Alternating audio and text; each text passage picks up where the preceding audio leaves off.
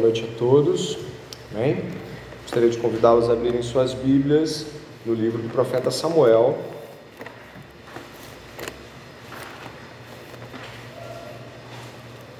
Primeiro livro do profeta Samuel, precisamente no capítulo de número 14, por favor.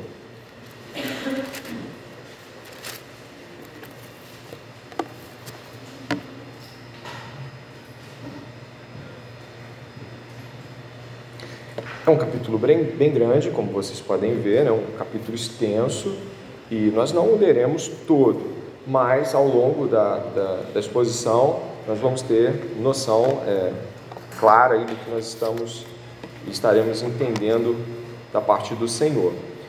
Eu gostaria que você pudesse acompanhar a leitura, capítulo 14, verso de número 1, diz assim a palavra do Senhor. Um dia Jonatas, filho de Saul, disse ao seu jovem escudeiro: Venha, vamos até a guarnição dos filisteus, que está do outro lado. Porém, ele não contou isso a seu pai. Saul se encontrava na extremidade de Gibeá, debaixo da romanceira de Migron, em Migron. E o povo que estava com ele eram cerca de 600 homens. Aías, filho de Aitube, irmão de Icabô, filho de Finéias, filho de Eli, sacerdote do Senhor em Siló, trazia a estola sacerdotal. O povo não sabia que Jonatas tinha ido. Entre os desfiladeiros, desfiladeiros pelos quais Jonatas procurava passar a guarnição dos filisteus, havia um penhasco íngreme de um lado e outro penhasco íngreme de outro lado, do outro lado. Um se chamava Bozês, o outro Sené. Um deles se erguia ao norte, diante de Micmas, o outro ao sul, diante de Geba. Jonatas disse ao seu escudeiro: Venha, vamos até a guarnição desses incircuncisos. Talvez o Senhor nos ajude, porque nada pode impedir o Senhor de livrar, seja com muitos ou com poucos. Então o escudeiro disse: Faça tudo o que estiver em seu coração. Eu estou com você e farei o que você decidir. Pare comigo neste momento, pedindo a Deus que fale conosco durante todo este estudo. Pare comigo, por favor. Senhor nosso Deus e Pai, te agradecemos porque a tua palavra ela é sempre maravilhosa aos nossos corações, já lida já nos traz, Senhor, considerações profundas. Aplica ela durante este estudo, Pai, em nossos corações, de tal forma que venhamos a reconhecer quem Deus é e como devemos amá-lo. Que o poder do Espírito Santo esteja sobre todos na igreja, que nos dê compreensão, que nos dê claridade ao texto bíblico, Pai, para compreender o texto bíblico, Pai. Esse é o nosso pedido em nome de Jesus. Amém.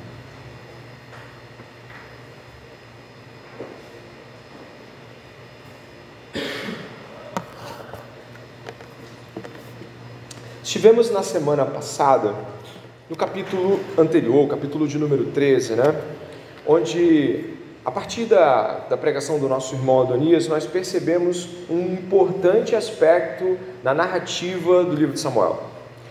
O rei Saul havia não, não, não esperou Samuel, o profeta, em sua chegada para abençoar e santificar a ida deles até o confronto com os filisteus, e o que aconteceu foi de que Samuel disse que Saul não estava mais na, digamos, na linha sucessória dos próximos reis. E mais do que isso, acabou por ali. Saul não era mais o rei que permaneceria diante do povo de Israel. Durasse o tempo que fosse, Saul não seria mais esse rei. Isso nós encontramos no capítulo 13, você pode dar uma olhada comigo no verso 13 e 14, já que é importante para entender isso e partir daí em diante. Dê uma olhada no capítulo 13, verso 13. Então Samuel disse a Saul: Você cometeu uma loucura, não guardando o mandamento que o Senhor, seu Deus, lhe ordenou, pois o Senhor teria confirmado para sempre o seu reino sobre Israel Mas agora o seu reinado não subsistirá. O Senhor buscou para si um homem segundo o seu coração, e já lhe ordenou que seja príncipe sobre o seu povo, porque você não guardou o que o Senhor lhe ordenou. Então, nós temos aqui que Saul foi rejeitado pela sua atitude de desobediência em relação a Deus. E é daqui que nós vamos partir. Todo o desenvolvimento dos capítulos que vão desde o 14 até o 31 desse livro narram a trajetória progressiva da destruição do reino de Saul e de uma deteriorização da sua autoridade, das suas relações com seus liderados então, nós do capítulo 14 em diante, tudo que nós encontramos é o resultado do capítulo 13. O capítulo 13, então, ele vai dar o anunciado: olha, acabou a saúde, daí para frente Deus não está mais é, com você nesta jornada. E Saul vai desenvolver então uma terrível trajetória. Então é a partir daí que nós vamos entender é, onde estamos. O capítulo 14 é bem extenso, eu peço que os irmãos possam até folhear e perceber que são 52 versos bíblicos, logo é um capítulo extremamente denso, com muita coisa, mas ele é de uma narrativa única, logo desmembrá-lo seria fazer uma partição impossível ao texto em termos de objetivo. Por isso peço a sua paciência, embora não vamos passar muito do tempo. Bom, vamos buscar a, a conferi-lo aí no tempo comum. Dê uma olhada, por favor, no verso de número 1. Um dia Jonatas, filho de Saul, disse ao seu jovem escudeiro: Venha, vamos até a guarnição dos filisteus que está do outro lado. O que, está acontecendo aqui? Existe uma tensão provocada pelo Saul, pelo rei Saul, uma indecisão. Ele não vai na direção dos filisteus. Existe um acampamento filisteu. Esse acampamento filisteu está em terra israelita, ou seja, está em terra dos, dos da aliança, e eh, Saul não avança.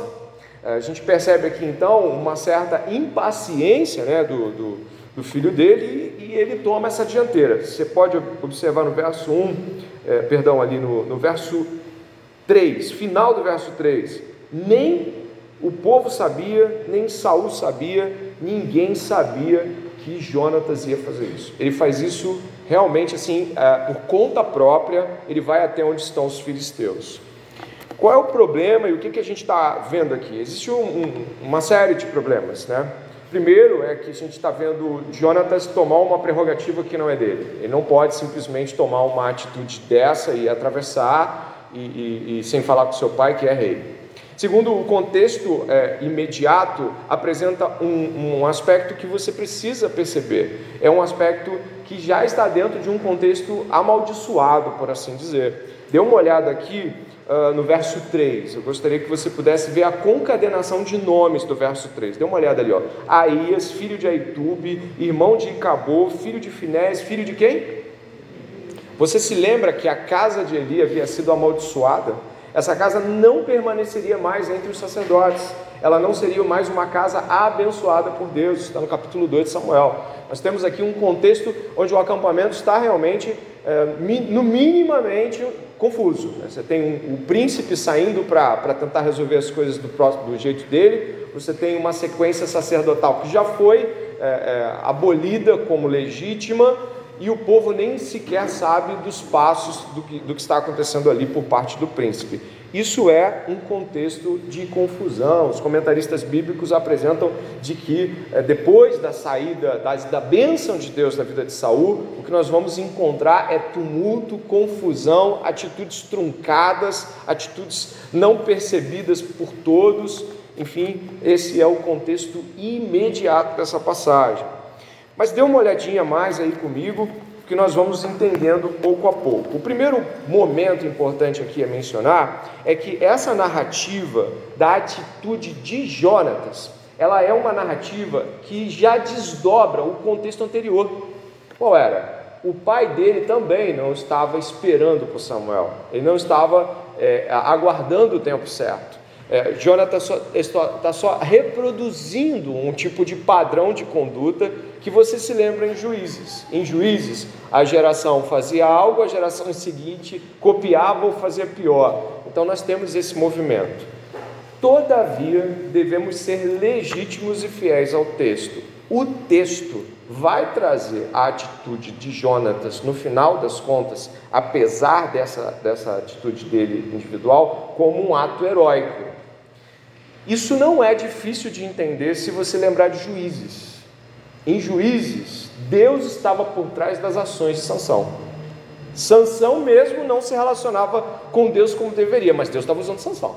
Então o fato de haver aqui uma atitude é, errada né, que depois vai ser julgada como errada, vai ter desdobramentos ruins, ela implica não necessariamente de que Deus não está agindo por meio disso, mas de que existem sim desobediências, erros e coisas desse tipo, mas a boa mão de Deus está por Israel. Deus é fiel a Israel nesse sentido. E ele vai com seu escudeiro. E eu não quero perder esse tom de narrativa com você, não. O verso 7 é significativo, já foi lido e pode ser lido de novo. O verso 7 é significativo. Então o escudeiro disse: Faça tudo o que estiver em seu coração, eu estou com você e farei o que você decidir. A, a versão da Septuaginta, que é a Bíblia hebraica traduzida para o grego, ela traz um, um texto um pouco diferente. A tradução aqui faz parecer que Jonatas estava guiado pelo coração, né? Siga o seu coração, mas não é bem assim. O texto é mais parecido como: faça tudo o que está em seu, seu pensamento, siga, eis que estou contigo e com o teu coração. Aqui a, a, o texto é mais corretamente traduzido como: eu, eu estou com você, né? eu estou com o que for colocado aí no seu coração. Mas por que, que é importante é, nós citarmos isso? Ah, quando a gente vai analisar o contexto do Jonatas, a gente vê que ele está dentro de um barulho muito grande. Saul é um péssimo líder. E a ponto de que seu liderado tome uma atitude como essa, seu filho, o príncipe. Logo, o contexto é difícil também para Jonatas, não dá para deixar é, isso de, de, se mencionar isso não.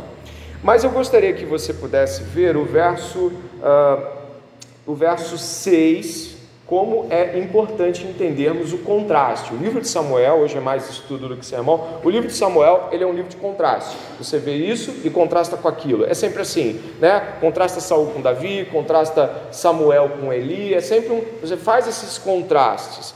Dê uma olhada no verso 6, por favor. Você reparou que Jonatas chama os filisteus de incircuncisos? Você deve ter reparado isso. Isso significa que a aliança que Deus fez com Abraão, que renovou estabeleceu com Moisés e deu continuidade com Josué e com o povo, era uma aliança de que se Deus deu a terra, eles não podiam estar ali. Os filisteus não podiam estar ali. Jonathan tinha essa consciência crente de que eles eram inimigos de Deus. Então eles não podiam estar ali. Não era permitido estar ali. É uma atitude legítima, correta. Ele está sendo fiel à aliança que Deus tem com o seu povo. Mas eu gostaria que você pudesse ver que essa não é a atitude de coração do seu pai. Se você puder seguir comigo aqui a, a, narrativa, eu gostaria que você pudesse ir um pouquinho mais ali, ó, no verso 24. Eu sei que está um pouco distante, mas é um primeiro contraste. Para uh, Jonatas, eles são inimigos de Deus. É a mesma frase que você vai encontrar Davi falando lá na frente com Golias. Circunciso não é alguém que está na aliança, não pode estar naquela terra. Mas olha o que Saul diz deles, dos filisteus. Vamos lá. Verso 24. Naquele, naquele dia, os homens de Israel estavam angustiados, porque Saul havia levado o povo a fazer um juramento, dizendo, só para deixar claro, esse dia aqui é todo, é todo esse movimento aqui que você está vendo de Jonatas. Olha o que, que o Saul diz: Maldito o homem que comer ah, algo antes do anoitecer, antes que eu me, antes de eu me vingar de quem? Dos meus inimigos. Isso vai ser marca de Saul. O problema de Saul são com as pessoas, não é com os inimigos de Deus, é com os inimigos dele. Logo, o que nós temos aqui é um contraste muito interessante. Jonatas vê aqueles homens como inimigos de Deus, como aqueles caras que não deviam estar na terra. Saul vê como meus inimigos. Porque a questão da crise interna de Saul é com poder. Isso fica muito claro dos desdobramentos posteriores, quem já leu o livro de Samuel sabe disso. Ele tem um problema com a perda desse poder. Afinal, ele já foi destituído publicamente espiritualmente. Agora, ele tem um problema, ele tem que afirmar aquilo pelo qual ele luta, que é contra os inimigos. Então, uh, os inimigos não são do Senhor, os inimigos são de Saul. É uma questão pessoal dele. Isso é um contraste importante pra caramba. Inclusive, o apóstolo Paulo vai mencionar em suas cartas sobre inimigos e vai dizer que esses inimigos eles não são carne e sangue, mas principados e potestades nas regiões celestiais. Significa que os inimigos são inimigos de Deus. Jesus vai trazer uma percepção muito clara de que estes que a gente olha para um lado e para o outro, né, não são os nossos inimigos, são motivos de oração. Aqueles que nos perseguem devem ser abençoados. Ué, então por que, que o, o Jonatas não está fazendo isso com os inimigos de Israel? Porque o contexto é completamente diferente. Nesta aliança, a representação dos filisteus é que são inimigos de Deus. E eles devem ser afastados, destruídos, destituídos da sua posição. Em Jesus Cristo, o Senhor já destituiu-nos de todos esses inimigos terrenos, venceu toda a carne. Nossa luta não é mais com a carne, mas contra os principados, potestades. Satanás é um adversário dos crentes, né?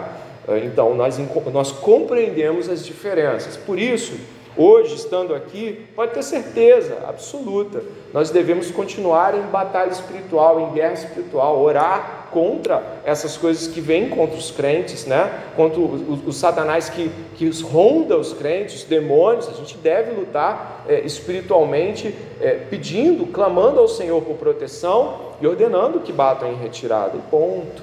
É um inimigo vencido, mas continua sendo um inimigo.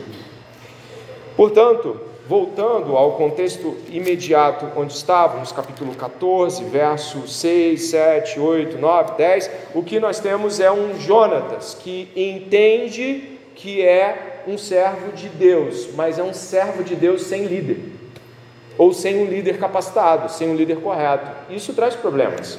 Se você vê o que Jonatas faz, o tipo de emboscada que ele causa, né? Eu vou tentar ler, apesar de serem 52 versículos, eu vou tentar ler com vocês. Mas eu te adianto que a emboscada de Jonatas é a seguinte: ele dá tchau para os filisteus, os filisteus vêm correndo, ele vai ao encontro dos filisteus, se abaixa em uma espécie de pedra que impeça que eles vejam, ele se abaixa, os filisteus tropeçam nele e o escudeiro mata. Grande, enorme estratégia de Jonatas. Mas Deus é bom. E ele vive e ainda mata 20. É isso que nós vamos ler aqui. O verso 8 diz assim, né? E Jonatas respondeu: Então vamos atravessar na direção daqueles homens, deixar que eles nos vejam. Se nos disserem assim, fiquem parados até que cheguemos perto de vocês, então ficaremos onde estamos e não subiremos a eles. Porém, se disserem, subam até aqui, então subiremos, pois o Senhor os entregou em nossas mãos. Isto nos servirá de sinal. Quando os dois se deixaram ver pela guarnição dos filisteus, estes disseram: Eis que os hebreus estão saindo dos buracos onde estavam escondidos. A expressão ali é, é uma expressão muito curiosa, muito interessante. Ele usa ali a expressão híbrios, que é hebreus, mas a expressão usada assim pelos filisteus queria dizer assim, homem dos buracos, porque os filisteus no livro de Juízes, quando eles botam os hebreus para os correr, se escondem nas, nas montanhas e nos buracos, né? Os, os benjamitas, no final do livro de Juízes, se escondem em buracos e em cavernas, então eles passam a ganhar esse apelido por parte dos filisteus, quase como homem das cavernas. Ah, os hebreus, aqueles que se escondem nas cavernas, né? E aqui então é um contexto, né? O Ibrim aqui é um contexto de depreciativo. Lá, lá aqueles hebreus, aqueles homens das cavernas lá que estão escondidos lá. É, e aí vamos caminhando. Aí o que acontece aqui? É, doze os homens da guarnição disseram a Jonatas e ao seu escudeiro: Suba até aqui e daremos uma lição em vocês.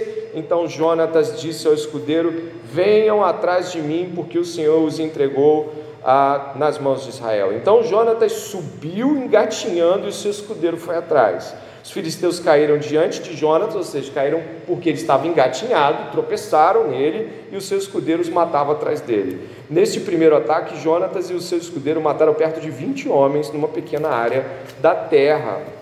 Verso 15: Houve grande espanto no arraial, no campo e entre todo o povo. Também a guarnição e saqueadores tremeram, e até a terra tremeu. Foi um terror causado por Deus. Então Deus estava ali ajudando, interferindo e atuando na situação que envolvia Jonatas. Verso 16: Em Gibeá de Benjamim, os sentinelas de Saul olharam, e eis que a multidão dos filisteus se dispersava, correndo uns para cá, outros para lá. Então Saul disse ao povo que estava com ele: Contem os soldados e vejam quem é que saiu do acampamento. Saul vai descobrir quem é que saiu do acampamento, né? Quem é que saiu? Saiu Jonatas e o escudeiro dele. Contaram, eis que Jonatas e nem o seu escudeiro estavam ali. Aí vai ter uma grande confusão. Por quê? partir do momento que Jonatas sai e vai com o seu escudeiro, e aí eles olham de longe o acampamento, ainda que dá para ver, né? E os homens dele olham de longe, vem uma confusão de espada, de gente. Ele fala: e agora? Você vai ver que o resultado da atitude autônoma, é, apesar de ter sido misericordiosamente é, usada por Deus, percebe por favor? Você vai ver que vai dar uma confusão enorme no arraial dos, dos, dos hebreus, né? no arraial dos israelitas. Olha, eu vou, eu vou ler, e você, logo que eu ler, você vai ver a confusão que deu uma atitude de não ter um líder, de não ter alguém dizendo vamos por aqui, venha por lá. Dê uma olhada, por favor, você vai perceber essa grande confusão. Uh, Saul disse a Aías, repare por favor, Saul disse a Aías, você sabe quem é o Aías? É o sacerdote, o filho do filho do filho do filho do Eli. Né? Mas não é, isso não é o caminho. Quem diz o, o, o que vai ser dito agora é o sacerdote. Olha como é que as inversões vão se dando aqui. Olha só, Saúl disse a Ias: traga aqui a arca de Deus. Isso porque naquele dia ela estava com os filhos de Israel. Enquanto Saul falava ao sacerdote, o alvoroço que havia no arraial dos filisteus aumentava cada vez mais. Então Saul disse ao sacerdote: desista de trazer a arca. Está confuso a um ambiente tumultuado, um ambiente sem líder nítido que Saul é um homem indeciso quando tem que tomar essas decisões, e essa nem lhe cabe. Essa questão da arca não cabe a ele.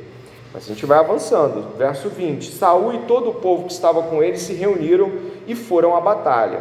E eis que a espada de um era contra a de outro. E houve grande tumulto. Aqui quer dizer que estavam se matando a si mesmos, uns aos outros ali, ninguém sabia bem quem era quem coisa foi avançando, ó, verso 21. Também os hebreus que anteriormente haviam estado com os filisteus e que tinham ido com eles ao arraial, também estes se juntaram com os israelitas que estavam com Saul e Jonatas. Quando todos os homens de Israel que estavam escondidos na região montanhosa de Efraim ouviram que os filisteus estavam fugindo, também eles entraram na batalha e os perseguiram. Assim o Senhor livrou Israel naquele dia e a batalha passou além de Bet-Aven. O que nós vemos aqui? A ausência de liderança, um grande tumulto, uma grande confusão, né? O que você leu aí a palavra tumulto, verso 20, né? um grande tumulto, uma grande confusão, onde houve uma mistura de gente atacando o arraial dos filisteus. Mas por que, é importante mencionar isso aqui? Do que, que a gente está falando? Qualquer um que perceba o movimento que está acontecendo aqui, percebe que parece não haver nenhuma liderança. Claro, Deus é bom, ele pega a gente lá de Efraim, vai empurrando gente para acabar com aquela guarnição dos filisteus. Mas o que nós vemos no sentido mais amplo é o resultado da desobediência que Saul teve anteriormente. Num primeiro momento, se você se sentasse com qualquer homem ou mulher desobediente que fez qualquer coisa, tanto na Bíblia quanto qualquer um de nós, perguntasse assim: vem cá, você acha que vai dar no que essa tua desobediência? ah, acho que pode dar algum problema. Mas quando você vê o desenvolvimento da desobediência, o desenvolvimento dos problemas decorrentes da desobediência, são enormes. Tanto com Davi mais à frente, como o próprio Saul. E por isso, eu, eu coloco aqui este, esse ponto fundamental aqui. Ah, parece que voltamos a juízes. As coisas se tornam confusas e isso por conta de uma desobediência inicial. Eu Quero seguir aí com, com os irmãos para a gente poder entendendo um pouco dessa história. É, verso de número 24 vai é, levar, obviamente, aqui a questões ainda piores. Se Saul é ruim quando não toma decisão, quando ele toma decisão, a coisa é pior ainda. Dê uma olhada, por favor. Verso 24.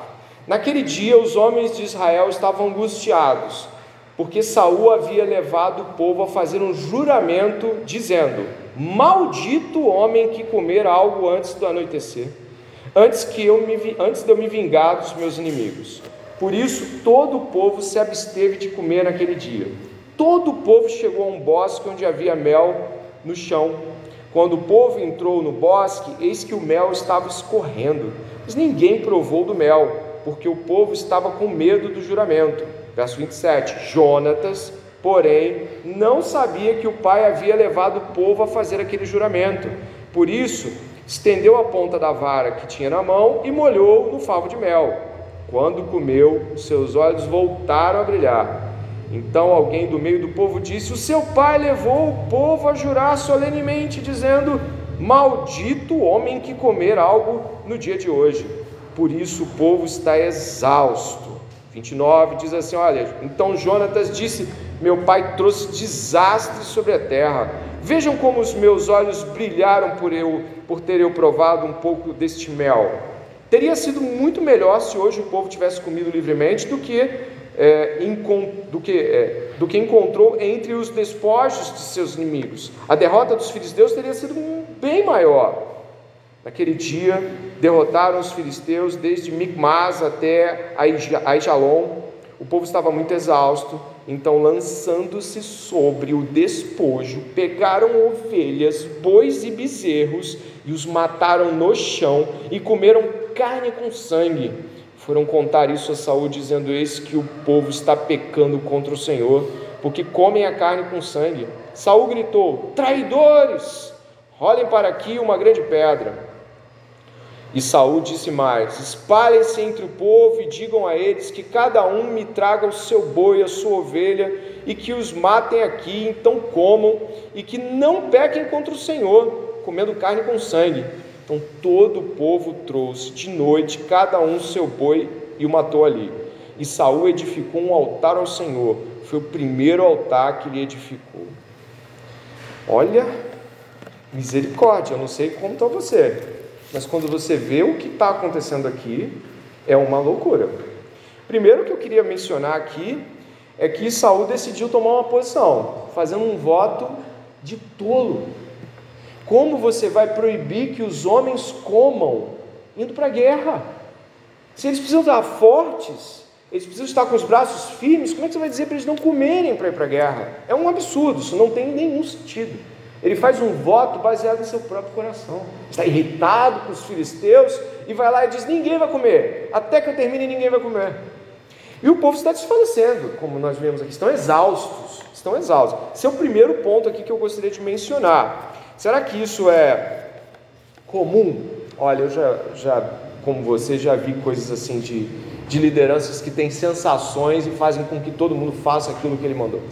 Desde jejuns intermináveis, até teve um, uma sensação de que deveriam botar um portal na frente do, do para todo mundo passar, sal, rosa, a, a, óleo. Você pode imaginar que a sensação de alguém pode levar ela a guiar o seu povo pela sua própria sensação. Esse tipo de liderança irresponsável aqui é, é uma síndrome que Saul vai ser, é, eu brinquei aqui, coloquei no meu esboço, síndrome de Deus ou síndrome de sacerdote. Se você puder observar com cautela, Saul vai tomando cada vez mais posições que não tem nada a ver com ele, como por exemplo, proclamar um jejum. Ele não tinha autoridade para proclamar um jejum. Isso era feito pelas lideranças espirituais, sacerdotes, depois os profetas vão proclamar jejum lá na frente, mas não o rei. Ele não proclama jejum. Ele não é esse tipo de liderança. Mais ainda, se você puder perceber, o filho dele lembrando muito Jefté. Né? Você lembra de Jefté? Eu, eu até coloquei, mas eu não vou, não vou ler não. Deixar é, é, para você lembrar de Jefté. Jefté fez um voto, né? Se, se, se eu me der os meus inimigos, primeiro que eu ver, eu mato e ofereço. Primeira coisa viva que eu ver, eu mato e ofereço ao Senhor. Ele apareceu, era a filha única dele. Voto de tolo de Jefté em Juízes. Ele fez um voto de tolo. Primeiro que ele deu uma direção que destruiria aquelas pessoas. Segundo, ele fez aquilo e a maldição recai ainda sobre os outros. Né? Então, olha onde nós estamos aqui. Agora, perceba, por favor, que o filho dele vai fazer isso E a atitude dele vai se desdobrar em uma rebeldia do próprio filho. Se você leu aí comigo, acredito que deva ter lido o verso 28, o verso 29, Jonatas é, reprova o pai publicamente. Isto é errado. Isso não é, a Bíblia não concorda com isso. Você vai ver os desdobramentos que isso vai ter depois.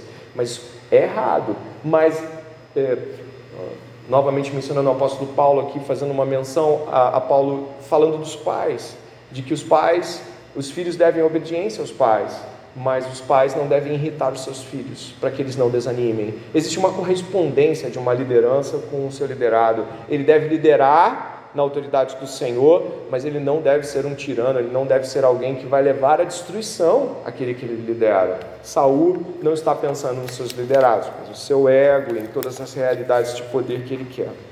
Tem mais coisas aqui. Repare que o que vai acontecer aqui no verso de número 32 é que o povo está com tanta fome que quando os filisteus são derrotados, aquela guarnição, aquele grupo de filisteus são derrotados, o povo está com tanta fome que ele pega os bichos, joga no chão, rasga e come com sangue. Olha o estado do povo. Isso é pecado. E aí sim, eu, eu faço menção aqui, peço aí que meu irmão possa colocar Levítico capítulo 17, verso 13. Acho que eu coloquei aqui é, é, para que possamos observar Levíticos 17, 13. Se puder achar aí, está por aí? Dá uma olhadinha, né? Em Levítico 17, 13, nós temos uma realidade de que não se pode comer carne com sangue. Por quê? O sangue era aspergido sobre é, é o povo. O povo era salpicado de sangue. O, o, a tampa né, do, do propiciatório também, o sangue ele tinha uma dimensão é, didática que apontaria para aquilo que nós entendemos como Jesus Cristo que derrama o sangue. Não é uma questão sanitária, primeiramente, não é. É uma questão de Deus trazendo essa menção. O sangue é vida. Acho que não, não foi não, né? Não tem problema, não. vou ler em voz alta aqui. Achou? Sim, é, acho que é outro, Vitor. Eu vou ler, não tem problema, não. Qualquer israelita ou estrangeiro residente que caçar um animal ou ave que se puder comer, derramará o sangue e cobrirá com terra, porque a vida de toda a carne é o seu sangue. Por isso eu disse aos israelitas: vocês não poderão comer o sangue de nenhum animal, porque a vida de toda a carne é o seu sangue. Todo aquele que o comer será eliminado. Olha, olha o, o desdobramento do voto do Saul. O voto dele desdobrou no filho comer o mel e o filho agora está na linha de morte. Ah, o povo, desesperado por comer, matou os bichos no chão, comeu com sangue, e o povo agora é maldito diante de Deus. O voto dele, a liderança dele, está levando pessoas, e, e é claro, o pecado de cada um tem sua, uh, tem sua uh, atitude individual responsável, a gente não está aqui dizendo isso, mas o filho dele comeu mel e nem sabia. O filho dele foi à rebeldia devido à atitude dele irresponsável de proclamar aquele jejum. Aí agora tem o povo comendo carne com sangue. Isso tudo por causa de uma precipitação. Um voto precipitado. A Bíblia condena votos precipitados. Nós precisamos guardar a, a nossa boca, a nossa língua, porque muitas vezes nossas promulgações também são assim. A gente fala quando vai ver para recuperar depois aquilo tudo que fez, o estrago que fez. O estrago é muito grande. O livro de Tiago, né? É, no Novo Testamento, vai falar sobre como a língua, apesar de muito pequena, faz estragos enormes. Logo, é, mesmo, uh, uh, mesmo nós que não somos reis de nada, podemos fazer estragos muito grandes pronunciando, proclamando, amaldiçoando pessoas, fazendo coisas das quais Deus não nos ordena e mais do que isso, são pecados, ok? Então, é, preste atenção nisso. Agora repare, Saul vai falar no verso 33, né? Estamos caminhando aí já para os últimos 15 minutos do sermão. Olha o verso 33. Saul manda, manda trazer uma pedra. Você vai pensar, para que, que ele quer uma pedra? Gente, Saul vai pegar uma pedra e ali, olha, repare ali, esta pedra, quando chamam para trazer uma pedra, esta pedra é a pedra que se faz oferendas, sacrifícios a Deus, ofertas a Deus.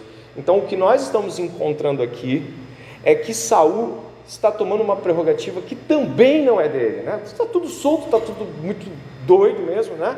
Então, o que que Saul faz? Ele manda agora o pessoal que comeu o animal lá com carne, com sangue, pega outros animais, agora come aqui direitinho, né? asperge o sangue. Olha o que está acontecendo. É um erro para cobrir o outro erro, para cobrir o outro erro, para cobrir o outro erro. E aí você lê aí, dá uma olhadinha. Uh, Espalhem-se entre o povo e digam a eles que cada um me traga o seu boi, a sua ovelha, e os matem aqui, e então comam. Já, que já tinha proclamado um jejum para ele mesmo, em honra à sua própria vingança, agora ele vai fazer também todo um, um, uma, um quase sacrifício em sua própria uh, honra, sua própria autoridade. É o que nós vamos encontrar. E repare o que ele vai fazer depois. É, ó, o verso de número 34 final e o 35. E que não pequem contra o Senhor comendo carne com sangue. Todo o povo trouxe de noite, cada um seu boi e matou ali. E Saul edificou um altar ao Senhor.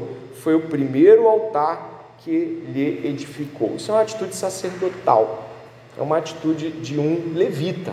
Né? É uma atitude de, de alguém que, de fato, está desesperado na tentativa de se relacionar com Deus do seu próprio modo.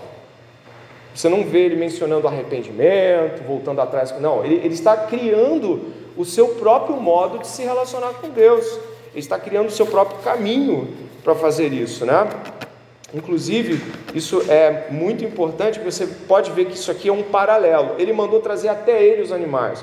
Levítico capítulo 17, verso 1 ao 6, vai trazer texto semelhante, e isso é análogo a textos sacerdotais. Olha aqui, ó. Senhor disse a Moisés: Fale a Arão, seus filhos, filhos de Israel, e diga-lhes: Isto é o que o Senhor ordenou, dizendo: Qualquer homem da casa de Israel que matar um boi, um cordeiro uma cabra no arraial fora dele, e não os trouxer à porta da tenda de encontro, como oferta ao Senhor diante do seu tabernáculo, a tal a tal homem será atribuída a culpa de sangue. Ele derramou sangue, por isso será eliminado do seu povo. Isto é assim para os filhos de Israel, trazendo seus sacrifícios que ofereçam em campo aberto ou os apresente ao Senhor, à porta da tenda do encontro, ao sacerdote e, aos, e, os ofereçam por sacrifícios pacíficos ao Senhor. O sacerdote aspergirá o sangue sobre o altar do Senhor a porta da tenda do encontro e queimará a gordura de aroma agradável ao Senhor. Esse movimento de Saul, ele é um movimento aproximado dos pedidos que Deus fez através da vida de Moisés, Arão e a família sacerdotal. Saul está trazendo uma visão para si mesmo que ele não pode ter. Obrigado, meu irmão. E olha o que vai acontecer em seguida. Então Saul disse, verso 36: Vamos descer esta noite no encalço dos filisteus. Alguém orou aqui? Acho que ninguém, né? Não tem oração, ninguém está falando de consultar a Deus.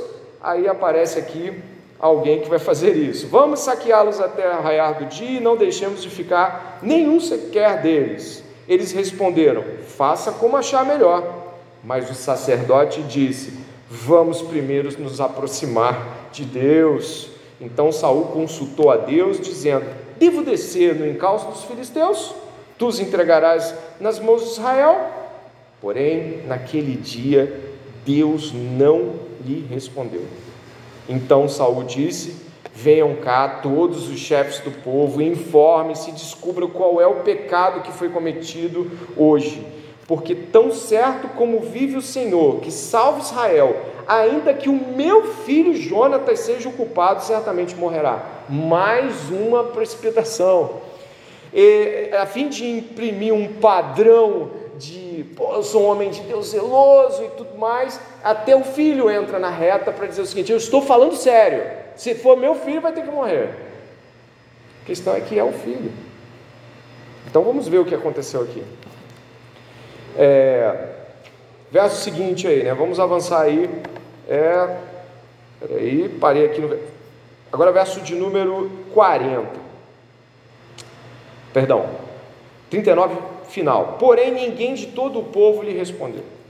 Então Saul disse a todo Israel: Fiquem vocês de um lado, e eu e meu filho Jonatas ficarem, ficaremos do outro. E o povo disse a Saul: Faça como achar melhor. Então Saul falou ao Senhor, Deus de Israel: Mostra a verdade então Jonatas e Saul foram indicados por sorteio, ou seja, é, tinha o povo e Jonatas e Saul. Aí houve o sorteio, é, isso acontecia, era de certa forma, né, um modo com o qual eles lidavam com, com essas falas que Deus tinha para eles algumas vezes. E aí o que aconteceu? O povo ficou livre. Aí estava entre Saul e Jonatas, aqui estão, dê uma olhada aí. Então, é, verso 41. Mostra a verdade. Então Jonatas e Saul foram indicados por sorteio, o povo saiu livre. 42. Então Saul diz: Lancem a sorte entre mim e Jonatas, meu filho. E Jonatas foi indicado. Então Saul disse a Jonatas: Diga-me o que foi que você fez. Jonatas respondeu: Eu apenas provei um pouco de mel com a ponta da vara que tinha na mão. Eis-me aqui, estou pronto para morrer. Você pode ver o que você imagina como um pai ele vai dizer, né? Não, eu vou, vou para o teu lugar, eu, não, meu filho, imagino todo mundo com fome, aquele voto que eu fiz é uma coisa precipitada. Jonatas pecou, porque ele foi contra uma autoridade. Isso aí, a Bíblia não vai deixar isso em, em branco. Mas olha o que o próprio Saul vai dizer, né? Verso 44. Então Saul disse: Que Deus me castigue se você não for morto, Jonatas. Porém o povo disse a Saul: Como é que Jonatas pode ser morto? Ele que efetuou tamanha salvação em Israel? Nada disso. Tão certo como vive o Senhor, nenhum dos seus cabelos cairá no chão, pois foi com a ajuda de Deus que ele fez isso hoje. E aí a gente tem mais uma vez uma confusão generalizada. O voto que Saul fez não serviu de nada, porque no fim das contas o povo livrou o filho dele. Mas o povo tomou a autoridade do próprio rei. O filho está ali. Saul falou: lá, agora tu vai morrer, porque você fez algo errado. Repare que grande confusão se estabelece na vida de Saul. Um homem sem a direção de Deus, a casa é posta em risco, seus homens são postos em risco, ele não tem absolutamente nenhuma condição de direcionar qualquer coisa que seja. Quando não se mexe, é um omisso. Quando se move, jura, é, apesar do, do seu juramento ser terrível, ele jura se autoafirmando. E onde nós vamos então estar concluindo essa etapa aqui e como é que a gente pode refletir sobre esse texto, um texto forte, porque traz mensagens interessantes, de que modo a gente pode refletir sobre isso. A primeira questão que eu gostaria de refletir nesse final é de que Deus é misericordioso com o povo de Israel, apesar do povo de Israel. A liderança já está corrompida, afastada de Deus, o Espírito já não está mais atuando ali em Saul, Saul está afastado de Deus, mas Deus continua livrando o povo diante das suas questões. Isso é a fidelidade de Deus. Apesar de nós, Deus atua em nós. Muitas vezes o que merecíamos era a justa punição de nosso erro, e eu digo mesmo quando crentes, muitas coisas que fazemos mereciam a, a, uma justiça, vamos dizer assim, é, imediata para que fazemos, e Deus vai com misericórdia, nos atrai com benignidade, nos chama para o relacionamento, nos mostra o pecado nos, nos constrói novamente. Isso é muita bondade, e nós vemos a bondade de Deus aqui, não permitindo que o povo seja destruído e ainda assim interferindo. Aqui, a figura de Saul para nós serve de muito impacto pessoal. Pelo menos para mim, quando eu estava lendo isso aqui, eu falei assim: nossa, em nenhum momento há um arrependimento, em nenhum momento há, um, há uma voltar atrás com a palavra que teu. Olha como uma pessoa que não volta atrás, que é implacável quanto a si mesmo, não percebe o que ela faz e ainda põe em risco os demais. Quando estamos diante de desafios tais como esse, devemos retroceder uh, Saul ele não tenta se acertar com Deus do jeito de Deus.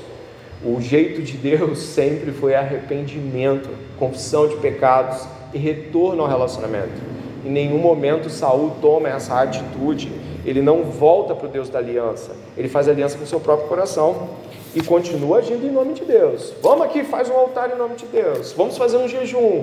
Todas as práticas estão ali. Ele ora, ele jejua, ele faz sacrifício sem Deus, uma religião sem Deus. Mas Deus continua cuidando do seu povo, apesar de seu líder, que inclusive foi uma escolha deles.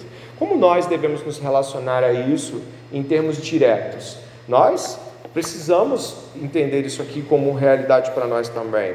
Eu gostaria de mencionar aqui Atos capítulo 2, versos 22 e 23, depois Atos 2, 36 e 38. Mas depois do sermão que Pedro dá após o Pentecostes, é, ele faz, durante o sermão, ele faz duríssimas acusações em relação ao, ao povo de Israel e ao povo daquele tempo imediatamente. Dê uma olhada só. Israelitas, diz Pedro, escutem o que eu vou dizer. Jesus o Nazareno, homem aprovado por Deus diante de vocês, com milagres, prodígios e sinais, os quais o próprio Deus realizou entre vocês por meio dele. Como vocês mesmos sabem, a este, conforme o plano determinado e a presciência de Deus, vocês mataram crucificando por meio de homens maus.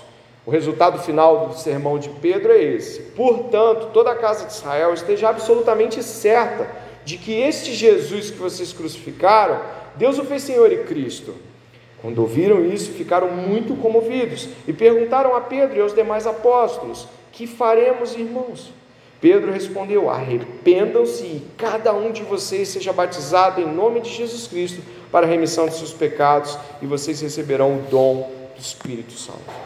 Nós hoje podemos nos aproximar do que ouvimos aqui e lembrar de palavras que, que colocamos com dureza e não voltamos atrás, votos tolos e precipitados, ações que vieram a destruir pessoas ao nosso redor, mas nós muitas vezes deixamos isso para lá e tentamos seguir fazendo culto para Deus.